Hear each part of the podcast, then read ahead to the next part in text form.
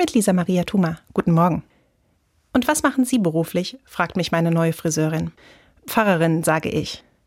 Dazu muss man aber auch berufen sein. Ich könnte das nicht, meint sie. Nach einer kurzen Pause fügt sie hinzu, wobei, ich glaube, ich bin irgendwie auch berufen. Und dann erzählt sie. Für mich hat es nie etwas anderes gegeben. Als ich Kind war, habe ich meine Puppen frisiert, später meine Freundinnen. Manche Leute haben darüber den Kopf geschüttelt, dass ich Friseurin werden wollte, weil man da ja nicht so gut verdient. Aber es war nun mal mein Traum. Allerdings, Corona ist für unsere Branche echt schwer gewesen. Das hat mir wirklich Angst gemacht. Deshalb habe ich dann doch mit einem Studium begonnen. Was sicheres, gehobener Dienst, Beamtin. Aber schon nach ganz kurzer Zeit habe ich gemerkt, das ist zwar vielleicht sicherer, aber es macht mich nicht glücklich. Ich bin jeden Tag mit Bauchweh auf die Arbeit gegangen.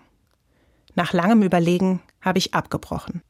Das habe ich vorher noch nie gemacht, dafür bin ich nicht der Typ, aber es ging einfach nicht mehr. Und dann, der erste Tag wieder im Salon, das war für mich die Offenbarung. Seitdem gehe ich noch lieber zur Arbeit. Ich ziehe meinen Hut vor Ihrer Entscheidung. Denn natürlich ist eine sichere Arbeitsstelle und eine gute Bezahlung wichtig, damit man weiß, wovon man leben kann.